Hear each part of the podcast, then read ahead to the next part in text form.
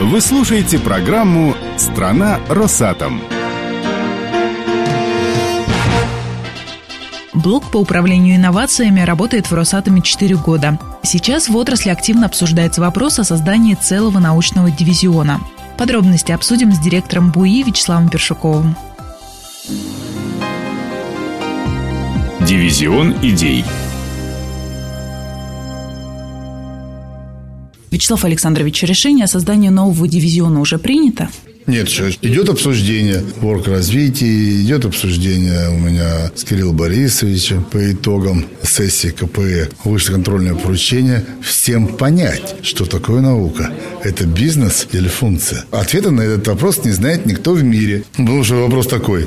А можно ли считать театр бизнесом? Можно ли считать художника бизнесменом? Импресарио можно, а художника – как развивать? На каких принципах? На принципах, что это наше достояние для всего, то есть это функция. Мы сажаем на смету ученых, режем там пополам в два раза, в три раза, сколько нам ученых нужно для госкорпорации. Но не требуем от них, чтобы они бегали по рынку и искали деньги. Одна схема. Вторая схема. Слушайте, у нас такая хорошая наука. Но для того, чтобы поддержать их конкурентоспособность, для того, чтобы у них было чувство собственной реализуемости, для того, чтобы получить дополнительные знания со стороны, давайте им поставим еще бизнес-функции, пусть они работают на внешнем рынке. Другая задача. Мне 4 года здесь всячески просили, чтобы я построил бизнес-дивизион. Если посмотреть мою карту КПЭ, все показатели, у меня их больше всех корпораций, они все бизнесовые. И вдруг, когда мы наконец пришли к тому, что у нас бизнес, у всех стали подниматься вопросы. Вы знаете, порой я встречаюсь с мнением, что ученым очень тяжело вписаться во все современные задачи отраслевой науки.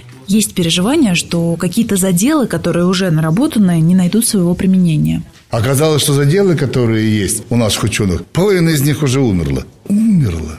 Потому что устарели. Другой уровень технологий, другие материалы. И весь задел, он не нужен.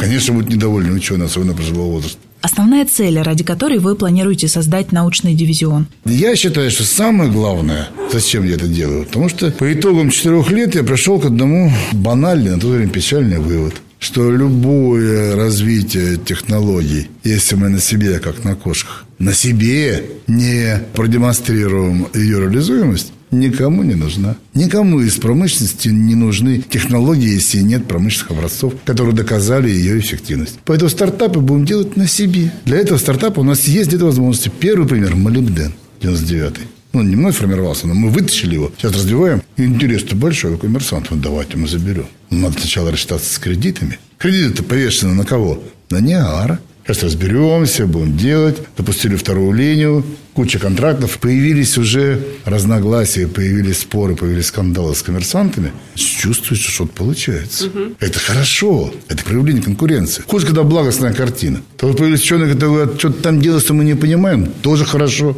Наш лишнее. Или пусть напрягается, пусть понимает. Появились э, благодаря Алиеву, Джамарту, молодец. Появились первые реальные проекты в области ядерной медицины. Трудно идет. Коммерсанты в одну сторону смотрят, ученые в другую. Взросленькие малосерии в третью, мы в четвертую. Бу, их вместе копируют, потому что не будут участвовать коммерсанты, ни у кого инкубируемого бизнеса быть не может. А инкубируемый бизнес в данном случае – это… Инкубатор. Это близко к теории стартапов, очень близко к теории открытых инноваций, очень близко к системам, которые наша страна стремилась делать на вузах, там создавать эти точки роста. Давайте делать систему точки роста. Я могу сделать эту систему и в МИФИ. Но в МИФИ нет той инфраструктуры, мне там юридически трудно создавать эти стартапы. Да, потому что возникает вопрос, а как это мы воспитывали и передаем? Чем больше отдаешь, тем больше получаешь. Чем больше тратишь, тем больше зарабатываешь. Все примитивно, это принцип экономики. Американцы прекрасно это демонстрируют. Чем больше тратишь, тем больше у тебя затрат. Ты хочешь сохранить уровень жизни, ты должен прийти и принести что-нибудь еще. Ты должен, ты себя мотивируешь, чтобы взять еще деньги где-то. А если ты не тратишь, тебе и так все хорошо. Взял, схватил, не заказик. Подержал, ну, мне хватит. Мотивации нет. Поэтому надо тратить как можно больше. Теперь отдавать. Чем больше отдал, особенно в области науки, тем меньше вероятность, что без тебя справятся. То есть на крючок? На крючок. Во всем мире так начинается. Люди насильно стараются отдать своим партнерам, своих сотрудников. А мы нет тут у себя. Это вот крестьянское мировоззрение, которое у нас давно еще шло от крепостного права, от натурального хозяйства. Вот оно перешло сюда, весь мир другой. А в чем основная проблема? Зачем нужны долгие переговоры, размышления перед тем, как объявить, что научно-технологический комплекс становится дивизионом? Трудно объявить, что научно-технологический комплекс будет дивизионом только по одной простой причине. Дивизион должен обладать абсолютно стопроцентной самостоятельной стратегией и вывода собственного сервиса на любой рынок, в том числе и внешний. По отношению к науке вещь чувствительная. Мы можем как усилить конкурента, так его и ослабить. Основные противоречия мы можем проводить не около в интересах наших конкурентов или нет.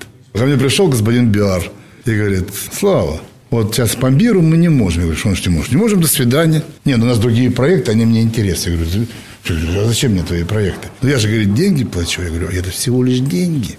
Не будет у нас партнерства. Я откажусь от твоих денег. У тебя нет инфраструктуры где-либо делать. Это его проблема. Он сильно так э, потревожился. И правильно. Мы можем, благодаря нашей инфраструктуре, благодаря нашим знаниям, благодаря нашему умению, мы можем усилить, ускорить его, а можем, наоборот, ослабить. Чье это решение? Если дивизиона, самостоятельное. Но мы не можем этого сделать. Угу. То есть инкубируемый бизнес, в моем понимании, что мы должны наши технологии довести до инкубируемого состояния, то есть до стартапов. Где эти стартапы должны быть? Внутри дивизиона. Либо мы потом продадим другому дивизиону, это называется merging, acquisition, M&A, процесс слияния, поглощения. А будущие прибыли продадим сейчас, получим деньги на исследования. Если посмотрите любые соглашения международного уровня, которые заключает Николай Николаевич, отдельным пунктом везде заключается соглашение в области научно-технического сотрудничества. С одной стороны, это основа, а с другой стороны, самая опасная вещь. Самая опасная вещь. Мы можем так сильно ускорить их развитие, что они нас просто выкинут, потом скажут, да все. Типичные примеры есть э, с реактором Сефра, с нашими технологиями, которые мы отдали в Китайскую Народную Республику, то, что сделали китайцы с, Вестингаусом на AP1000, сделав APC, и что?